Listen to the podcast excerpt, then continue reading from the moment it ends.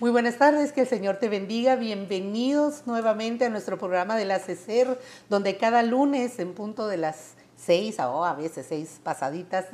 estamos aquí tratando de llegar a todos ustedes con un tema que el Señor ha puesto en nuestros corazones, escudriñando la palabra, que es algo delicioso y maravilloso que nos llena.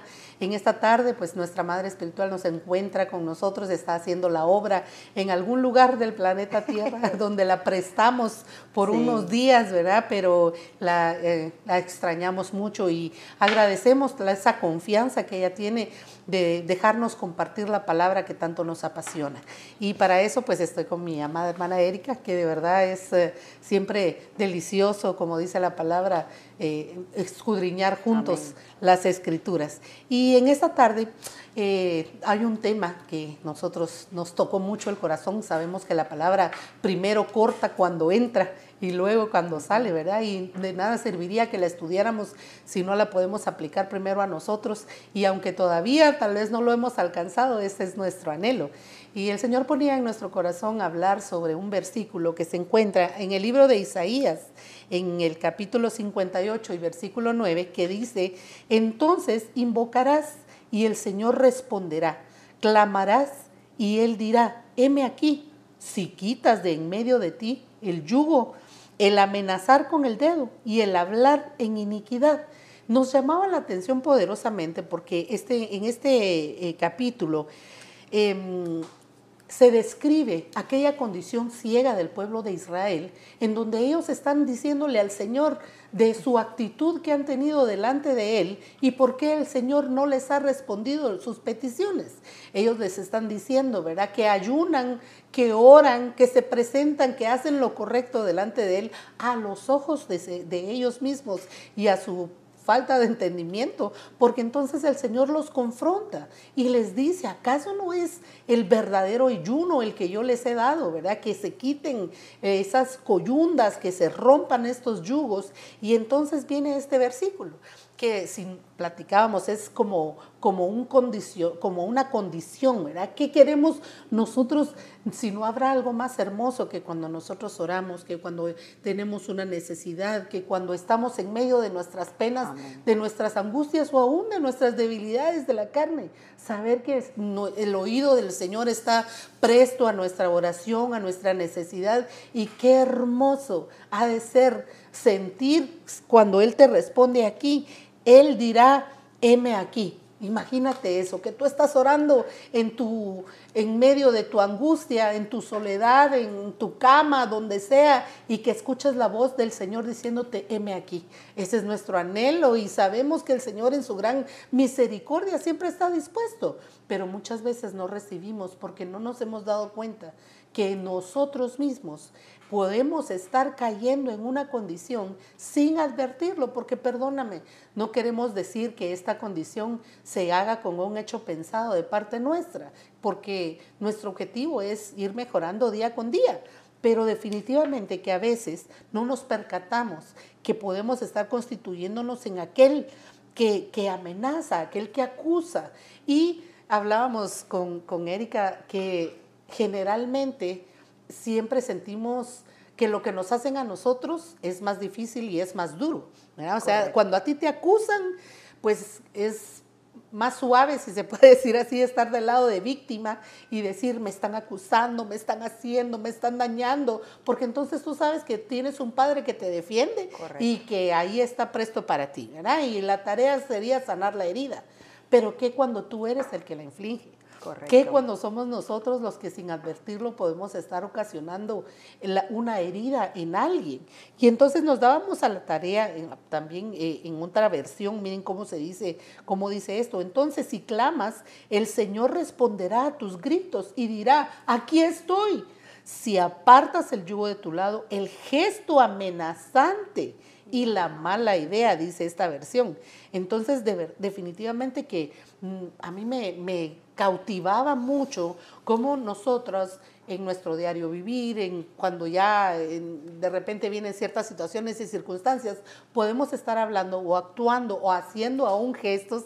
Habemos personas que con las manos hacemos muchas, muchas señales y a veces no nos damos cuenta, ¿verdad? O con nuestros hijos, cuando venimos y les rapidito sacamos el dedito. Entonces, el punto sería aquí que nosotros empezáramos a analizar cuáles son esas cosas que nos pueden estar constituyendo en un acusador. Porque la acusación es algo que puede ser verídico, que puede ser que sea cierto de lo que tú estás acusando, pero tiene unos componentes que hoy queremos averiguar. Para eso vamos a definir primero qué es la acusación. Me, Dios les bendiga, mis amados. La verdad que este tema eh, tocaba mucho mi corazón en el momento en de que mi hermana Madeline me, me, llamó para ser parte de esta bendición. La verdad que estar aquí es para mí es un privilegio. Y tú hablabas de esta versión en la que tú hablabas, pero me impactaba esta versión, la lenguaje sencilla, que dice, si me llaman, yo les responderé. Si gritan pidiendo ayuda, yo les diré, aquí estoy.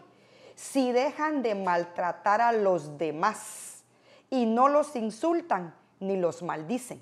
Entonces, cuando nosotros nos vamos a ver lo que está escondido abajo de la letra, nos damos cuenta que cuando decimos que nosotros estamos acusando a alguien, no es solamente acusar, como decía mi hermana Madeleine, no solamente si es verídico o no es verídico. La verdad que eso a nosotros no nos competen, porque para eso el Señor ha, ha puesto autoridades que son los que se encargan, ¿verdad?, de llevar todo eso a un justo juicio. Pero lo que a mí me impactaba de esta palabra cuando dice, eh, si apartas el, dice, si quitas el gesto, perdón, si dice, si dejan de maltratar a los demás y los insultan, pero hay otra versión que dice, si quitas el yugo, pero hay otras, hay otras versiones que dicen, si quitas el ser un opresor. Entonces, ¿cómo podemos nosotros el venir a convertirnos, el ser opresores, en, el, en, el, de poner un yugo en otros que tal vez ellos no van a poder llevar, en el nosotros venir, incluso me impactaba porque cuando tú te vas a ver al original esa palabra acusador, literalmente dice Satán, porque sabemos que el único que acusa es, es el enemigo de nuestra alma, Satanás, que el Señor lo reprenda, ¿verdad? Entonces, la palabra de Dios es tan confrontativa ¿verdad? Y nos llega a ver que verdaderamente cuando nosotros acusamos a alguien, perdónenme la palabra y no quiero ser fuerte, nos convertimos siervos de Satán, porque estamos haciendo exactamente lo que él hace, acusar. ¿Acusar a quiénes? A los escogidos de Jehová. Y a veces nosotros somos tan duros que nos acusamos a nosotros, mismos, ¿verdad? Es algo tan difícil y tan duro. Pero volviendo a lo que, a lo que mi hermana Madeleine decía, esa palabra acusación dice que es un sustantivo masculino y femenino que tiene como significado el que acusa, delata, difama, inculpa de manera popular. Se le dice como una persona soplón. El acusador se le enseña, se le señala de cometer muchas fechorías, entre ellas secuestro y hurto calificado, y será condenado según lo que lo que ellos eh, eh, dictaminen, ¿verdad? Pero esa palabra acusador viene de un latín que significa delito. Dice que se atribuye un delito a alguien. Viene de un léxico que significa prefijo hacia y una causa. Dice que significa el sufijo dar, que es el agente que hace la acción. Pero me impactaba un algo que yo le decía a mi hermana Madeleine, y eso creo que fue lo que impactó mi corazón, es que los sinónimos de la palabra acusación, cuando lo vamos a ver a un, a un diccionario popular, esto fue, creo que fue lo que impactó mi corazón porque significa arresto, significa reo, significa un ataque y significa una culpa. Entonces yo lo podía ver desde este punto de vista, que cuando nosotros acusamos a alguien, como decía mi hermana, teniendo la otra persona culpa o no siendo culpable de ella, nosotros arrestamos a esa persona y un arresto, ¿qué significa? Privar a alguien de su libertad. Un reo, es un reo es aquel que está preso.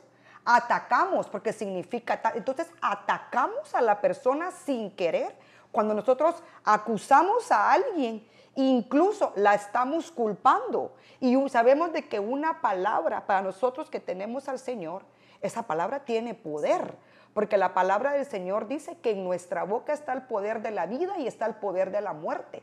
Entonces, si nosotros estamos acusando a alguien, sea o no sea cierto, automáticamente nosotros lo estamos convirtiendo en un culpable. Y en jueces, porque eh, nosotros nos constituimos en jueces de nuestro hermano y fíjate que sí, está ese versículo, ¿verdad? Que dice claramente, ¿quién acusa a los escogidos de Dios? Dios es el que justifica. Y entonces tú decías, ¿verdad? Definitivamente, independientemente de que si la acusación tenga un fundamento o no, el punto sería que nosotros no nos corresponde esa parte. Porque, fíjate, yo lo, yo lo entendía como una influencia, porque el que acusa, que es el adversario, que el Señor lo reprenda, dice en el libro de Apocalipsis, el, el, acusador de nuestros hermanos, el que los acusa delante de nuestro Dios de día y de noche de día y de noche. O sea, él no se cansa en esto, porque mira qué importante. Por eso yo, yo siento que este tema es demasiado importante, porque lo pasamos inadvertido. No nos estamos dando cuenta de que nosotros podemos estarnos constituyendo en, aquellos que encierran a, nuestros hermanos a través de una acusación que los puede hacer sentir culpable y esa culpa se puede llevar por años. Se puede llevar ahí y, y, te, y te limita. La culpa tiene el objetivo de que la persona sea eh, atada, de tal manera que, por ejemplo, cuando llega al servicio no pueda levantar sus manos, no pueda danzar, no pueda, muchas veces una palabra de acusación, eres tal cosa, eres tal otra, te va a impedir entrar incluso en el lugar santo, entrar en ese, en ese fluir que el Señor espera para nosotros, cuando verdaderamente la justificación de Dios es la que nos permite a nosotros, independientemente de si seamos culpables, o no. Él nos ha justificado para erradicar esto, la acusación. Es que espero que nos estemos dando a entender para que tú puedas eh, eh, saber cuán importante es este tema. Yo escuchaba una prédica del apóstol Sergio de hace algunos meses donde él hablaba, ¿verdad?, de todas las acusaciones que se levantaron en contra de David. Probablemente tú también la escuchaste. Y entonces a mí eso me sirvió de alguna manera como una base para crear un perfil de cómo nosotros podemos estarnos constituyendo en acusadores, ¿verdad? Porque él lo desde el punto de vista de cómo David fue acusado desde tantos ángulos, ¿verdad? Lo acusó su hermano, lo acusó su, eh, Saúl, lo acusó eh, eh, su esposa, toda la gente que lo acusó. Pero veamos entonces ahora qué características tenían estos que lo acusaron a él, porque yo me ponía a pensar, ¿qué habría en David para que toda la gente que lo rodeaba siempre tendiera hacia esas circunstancias? Probablemente había también alguna especie de receptor, ¿verdad? Que te hace que, te quiere eh, hacer sentir la víctima de todas estas personas que te rodean. Pero como ahorita lo estamos viendo desde el otro ángulo, ¿verdad? Hay gente en la palabra que, que fue acusada y los que lo acusaron tenían unas características específicas, que fue lo que no habló el apóstol. ¿verdad? Tú, por ejemplo, hablabas de Job, yo tengo aquí a David, que él decía, lo acusó Eliab. Eliab era su hermano, de padre y madre, ¿verdad? El nombre de él me llamó la atención porque fíjate que quiere decir Dios es padre. Pareciera algo bueno, pues sabemos que todo tiene lo positivo y lo negativo, que se puede reconocer una paternidad, pero, pero en qué manera la estaba él ejecutando, porque como un hermano mayor, como un hermano primogénito, sabemos que la función muchas veces es cuidar de nuestros hermanos, tal vez no ser eh, un padre para ellos, pero al mismo a Caín le preguntaron, ¿dónde está tu hermano? Y él, ¿acaso soy yo guarda de mi hermano? Y el Señor sí esperaba que él supiera dónde estaba su hermano. De la misma manera, este hombre, siendo hermano de carne y sangre, se, se perfila de alguna manera con, con un concepto preconcebido de lo que David en realidad era. A pesar de que eran hermanos, ellos no se conocían porque David estaba siempre en el campo con las ovejas. Entonces cuando él le habla, le dice, ¿a qué vienes aquí? ¿Por dónde dejaste aquellas tus pocas ovejas que tenías? Yo ya sé que tú vienes aquí a espiernos. Y en realidad no era cierto. Esa acusación no tenía ningún fundamento de parte de su hermano más que el concepto preconcebido. Entonces platicábamos, ¿verdad? Como muchas veces el hecho de que tú pienses que alguien piensa, porque eso es un error de, nosotros, sentir que este ha de pensar que tal cosa, esta ha de sentir que yo aquí, ¿verdad? esta se las lleva de aquí, de allá, porque yo ya la conozco. No, tú no la conoces. Tú no sabes lo que hay en su mente, no sabes lo que hay en su corazón, no sabes cómo puede estar ella verdaderamente, qué, qué situación puede estar viviendo. Muchas veces hay gente que habemos, que tenemos ciertas actitudes, ciertas conductas que están establecidas dentro de nosotros porque fuimos marcados tal vez en nuestra niñez y no hemos llegado a alcanzar el punto de una liberación sobre esa condición, por lo cual nos comportamos de esta manera. Nuestro proceso para alcanzar la estatura va de aumento en aumento, poco a poco, no podemos ya hacerlo todo, ¿verdad? Si no, pues ya no estuviéramos aquí. Pero definitivamente que una de las formas en las que nosotros nos podemos constituir en acusadores de nuestro propio hermano es al tener conceptos preconcebidos en nuestra mente. Creer que sabemos cómo es aquella persona y no sabemos en realidad cómo es. Ya, definitivamente que sí, hemos aprendido también que esos son como aquellos prejuicios que nosotros hacemos para nosotros mismos de la otra persona sin haberla tratado, sin haberla eh, en algún momento saludado, sino que realmente nos dejamos llevar por lo que dice, por lo que dijeron y por lo que la otra vino y, ¿verdad? Entonces se hacen esos prejuicios sin tener ellos una base de verdaderamente y nos hace acusar a aquella persona de lo cual tal vez la persona es ignorante de todo esto. Exacto. Lo más hermoso de esto es que eh, la Biblia dice que Él pasa por alto los tiempos de ignorancia. ¿verdad? Nosotros, nuestro creo que el objetivo de traer esta palabra delante de ustedes no es venir a acusarlo tampoco a usted por las cosas que, tal vez en ignorancia se han hecho, sino que ahora nosotros venir a ponerlo ahora por medio de la palabra, ponerlo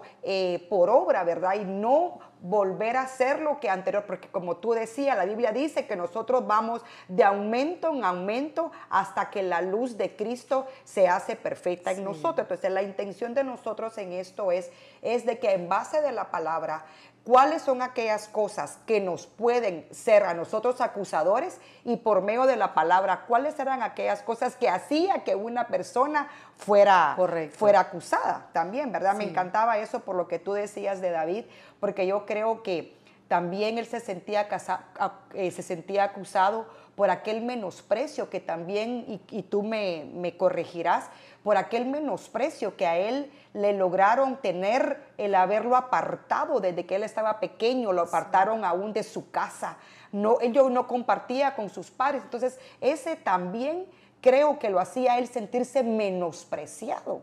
Y entonces lo hacía él que todo lo que estaba a su alrededor lo acusara. Pues fíjate que yo veo que David tal vez no se sentía tan menospreciado porque en determinado momento él, como había tenido esa relación con el Señor, estando ahí en las ovejas y todo, él pudo llegar y enfrentarse a ellos, ¿verdad?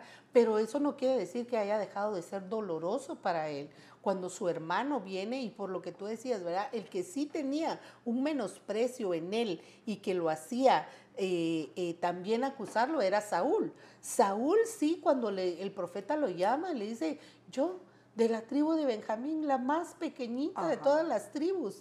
Yo, el que eh, no, soy, no soy nadie, ¿verdad? No, no supo establecer o reconocer aquello, porque dice la palabra que era un hombre bien guapo, ¿verdad? Con, con, de hermosa apariencia, alto que sobrepasaba a todos de una cabeza en Israel, es decir, sus cualidades físicas eran muy, muy buenas, pero em, yo me encontré con un versículo cuando analizando todo esto, porque me ponía a pensar qué importante es cómo nosotros vemos a los demás para no poder, eh, para poder acusarlos de algo, ¿verdad?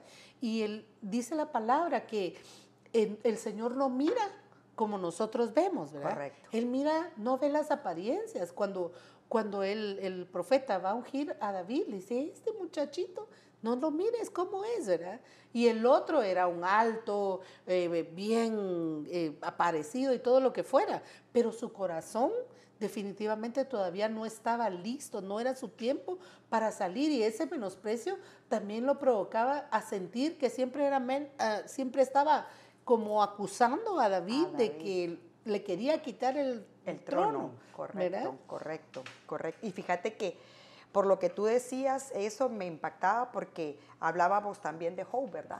Job fue muy acusado por sus, por sus hermanos, eh, por, sus amigos, cuando él estaba en el momento de la prueba, el momento de la lucha, y aún cuando aún el mismo Satanás, que es el acusador de nuestra alma, y se presentó con el Señor y le dijo, has visto a mi siervo Job. Él fue y acusó a Job delante del Señor y el Señor pues le dijo, pues... Eh, te doy el permiso, por decirlo así, que no toque su alma. Y, un, y uno de los, de, los, de los amigos que, que acusó a, este Job me impactaba porque fue este hombre que se llamaba y venía de la, de la tribu, te, te dije, ¿verdad? Que venía de la tribu de, de, Elifaz. Dice que él venía de la tribu de Esaú. Y Esaú sabemos que venía de la, que era hermano de Jacob. Eh, pero me impactaba porque cuando tú vas a ver ese nombre Elifaz, por lo que tú mencionabas también que significaba el otro nombre, fíjate que ese nombre Elifaz, que fue el, que también acusó a, Job, le, significa Dios de oro. Fíjate, Dios de oro. Pero cuando tú vas a ver la raíz de esa palabra, significa fortaleza, poderoso, fuerte, grandeza, ídolo, potentado. Entonces yo me ponía a pensar que cuando una persona es demasiado, se cree mucho, es muy altivo, se cree con mucho poder, una persona que ha creado tal vez un imperio, es fuerte, es aquello que también tienen mucha inteligencia dentro de sí, porque de plano Dios se las ha dado y es muy grande, puede convertirse en una persona que acusa porque el nombre de él ministra, Dios de oro, o sea, él, en él había una, un, eh, un valor muy incalculable, a lo cual a él se le hacía muy fácil. Aquel que estaba tirado en el polvo, el que se le había quitado toda la grandeza que tenía, hijos, esposa, eh, tierras, qué fácil se le fue ir a acusar a aquel que estaba en una decadencia y de decirle, mm", y este versículo que le dice me impacta porque le dice, recuerda ahora, ¿quién siendo inocente ha aparecido jamás? ¿O dónde han sido destruidos los rectos? Por lo que yo he visto, los que harán iniquidad y los que siembran aflicción, esos ciegan. Fíjate lo que le dice. Entonces, ¿qué es lo que le estaba diciendo a Job? Mm, de plano tú pecaste, porque lo que sembraste hoy es lo que estás cosechando. Y no es esa nuestra condición generalmente, mamá. De verdad que qué tremendo esto que me estás diciendo, porque me hace ver cómo la ley del péndulo, ¿verdad? Tanto un extremo en donde hay un menosprecio puede llevarte a acusar a los demás, como el exceso de autoestima, ¿verdad? El sentirte más que los demás, el darte un valor encima de todo, que la Biblia dice, ¿verdad? No tengas valor de ti mismo más de lo que realmente eres, tienes que tener un valor justo. ¿Por qué? Porque también la sobrevaloración de lo que se es te, lleva a eso. Pero mira qué impresionante en el hecho de que mm, este hombre no pudo, eh, no tenía la, forma, ¿verdad? la condición que hay siempre en nosotros, perdón, se me fue el hilo de lo que quería decir. Lo que quería decir es que nosotros generalmente cuando viene alguien con una situación así, tendemos a buscar una, ¿por qué? Porque este se enfermó. Se enfermó porque de plano algo hizo. porque a este le pasó tal cosa. Ah, de plano algo hay. Y no necesariamente es así. El Señor muchas veces nos hace pasar por situaciones, pero son procesos. necesarios no porque haya una culpa de algo, ¿verdad? Es solo el Señor sabe, es lo que quiero decir. Correcto. En pocas palabras, ¿verdad? No la condición esta a la cual nos inclinamos siempre de que porque algo sucedió, tiene que haber una causa. Es que se nos hace tan fácil, ¿verdad? Como dice aquel, aquel dicho, hacer leña del árbol caído, ¿verdad? Cuando vemos a algo en una condición, luego tendemos a decir, "Mm, de plano algo hizo, Sí. o de plano está en pecado, o de plano, de plano sus padres. Ah, como le dijeron, al otro, ah, de plano, ¿quién pecó este o sus padres? ¿Verdad? Entonces, no, no es eso. A veces Dios nos mete en un tipo de prueba, un tipo, un tipo de, de dificultad, como lo hemos hablado en los programas anteriores. No es porque el Señor no esté con nosotros, es porque el Señor quiere sacar lo mejor de nosotros. Dios nos lleva muchas veces al desierto para sacar lo mejor que nosotros, no para dejarnos, no para dejarnos tirados, ¿verdad? Correcto. Pero eso es hermoso. Y fíjate que continuando eh, también con lo- los de David, ¿verdad? Los que lo, lo acusaban a él. Está también Mical, ¿verdad? Que era su esposa. Y fíjate que una de las cosas que me llamaba la atención con Mical es que cuando Saúl viene a preguntarle que por qué lo dejó ir, ¿verdad? Que por qué dejó ir a su enemigo. Sí. Ella la acusación que hace a David es decirle, este, él dijo que si yo no lo hacía me iba a matar. Y eso no era cierto. No era cierto. Entonces, lo que a mí me cautivó es el hecho de pensar de que ella lo hizo para salvar a su esposo. Ella sí lo amaba de alguna manera y lo advirtió a David de lo que estaba sucediendo y lo ayudó a escapar. Es decir, estaba de acuerdo con su esposo. Parecía que la obra era buena, la intención era buena. Pero ¿qué pasa? Que frente al temor que nosotros tenemos de decir la verdad para no pasar alguna consecuencia, se tiende a mentir. Entonces, mira, qué fácil es, como el otro ya no está para defenderse, entonces es más fácil echarle la leña al fuego y decir, no, él me, él me dijo que me iba a matar, ¿verdad? Y, y así hacemos muchas veces. Ponemos en mal a las personas, estaba hablando con una hermana hoy que de verdad dice uno cuando el Señor te está hablando de un tema como que todas las cosas te llegan en el momento justo y ella me platicaba un testimonio de alguien en donde su, eh, su hermano la acusaba constantemente con la demás familia de cosas que en realidad no hacían.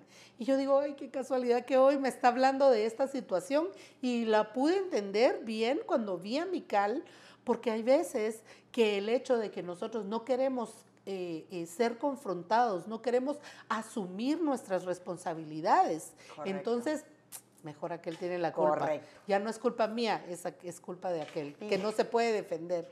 Y eso es óptimo en casi todas nuestras casas, en nuestros hogares, ¿verdad? Cuando nosotros no queremos eh, eh, asumir una responsabilidad de algo que tal vez se hizo mal en nuestras casas, aún como madres, ¿verdad? Cuando nosotros cometemos un error con nuestros hijos, qué fácil es decirle y echarle la culpa a otro de nuestras Sí. propias errores que nosotros cometimos en este tiempo, Sí. ¿verdad?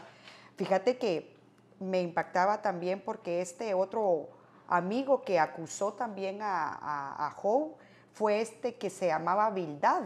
Y fíjate que este hombre, cuando tú lo vas a ver que, que en el original dice que es un amor confuso. Fíjate que este hombre acusaba a, a Job primero de que Job era un, era, era un hijo malvado. Fíjate.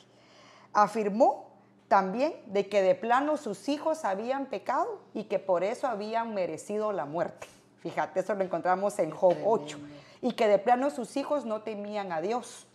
Pero lo que más me impactó que este hombre dijo era que afirmó que el ser fiel a Dios no sirve para nada. Eso lo dijo en Job 25.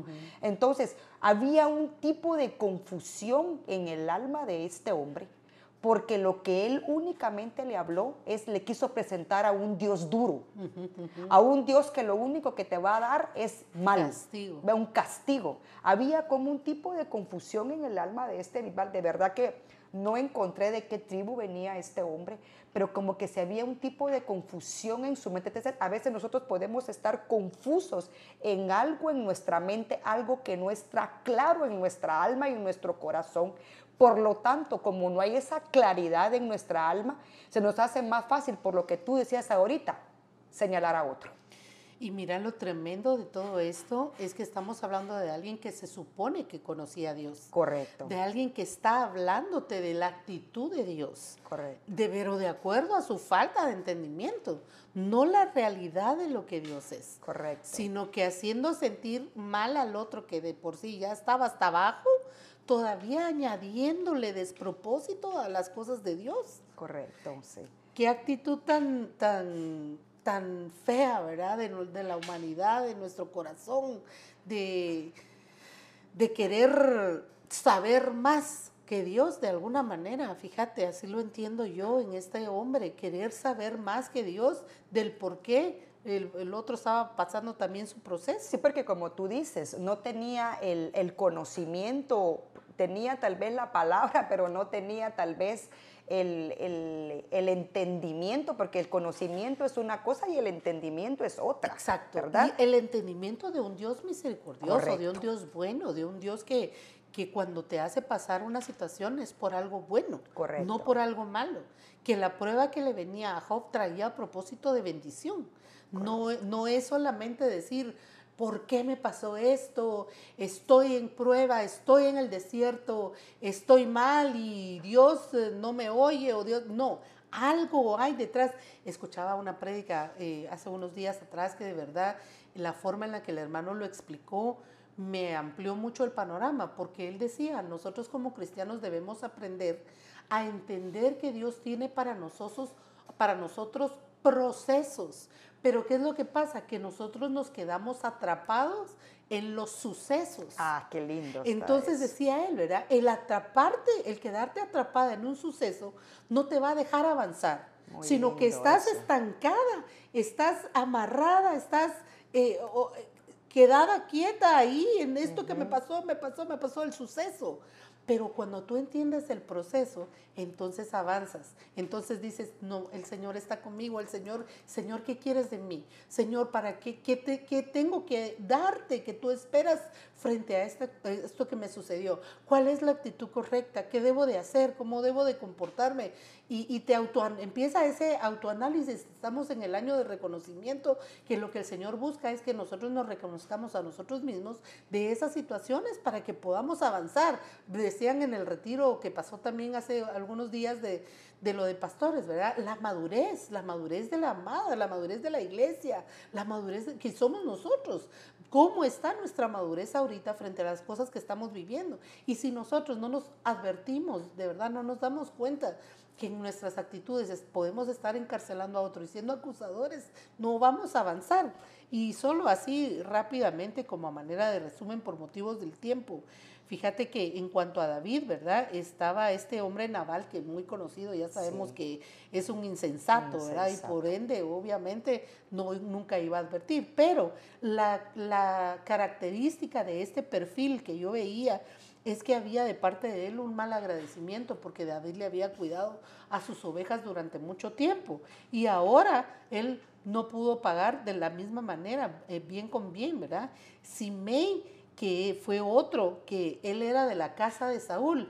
Y solamente por ser el hecho de la casa de Saúl, entonces juzgó y acusó a David. Y eso me hacía pensar a mí cuando nosotros estamos como decimos en Guatemala, eh, de forma coloquial, sufriendo calenturas ajenas.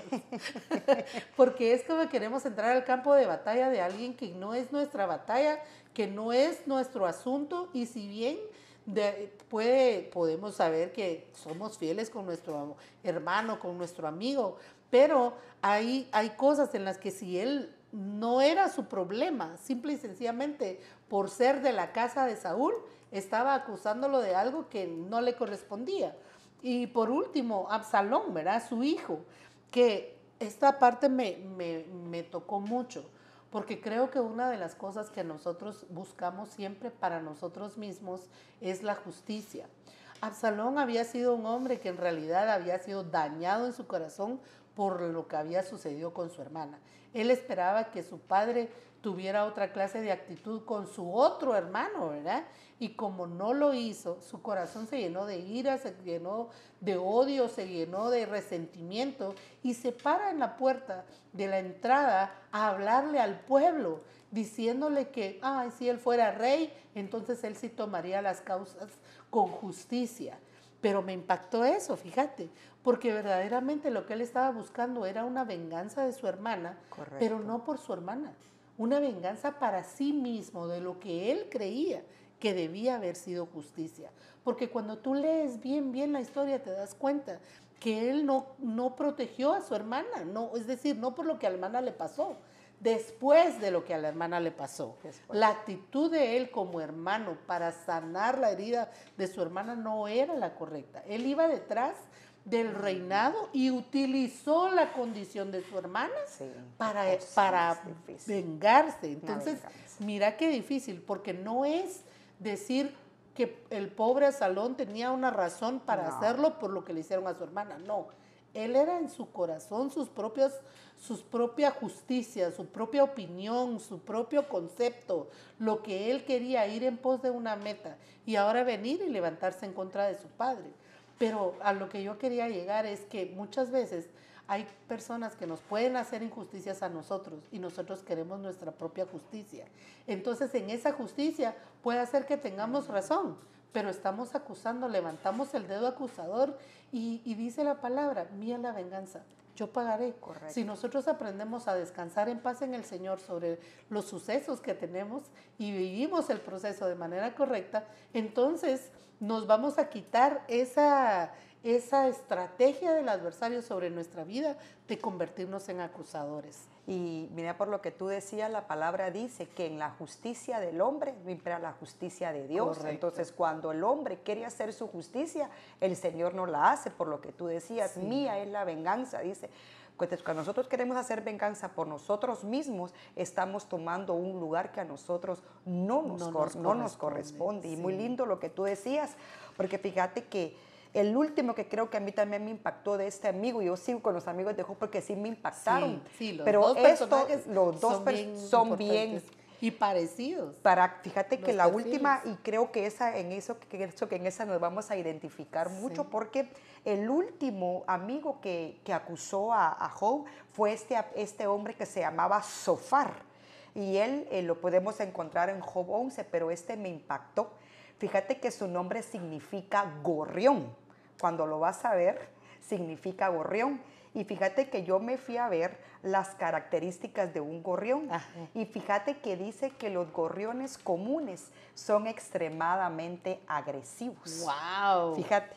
Entonces, y cuando yo me fui a ver cuáles eran las características de una persona acusada, que acusa, dice que es obsesivo, controlador y es compulsivo.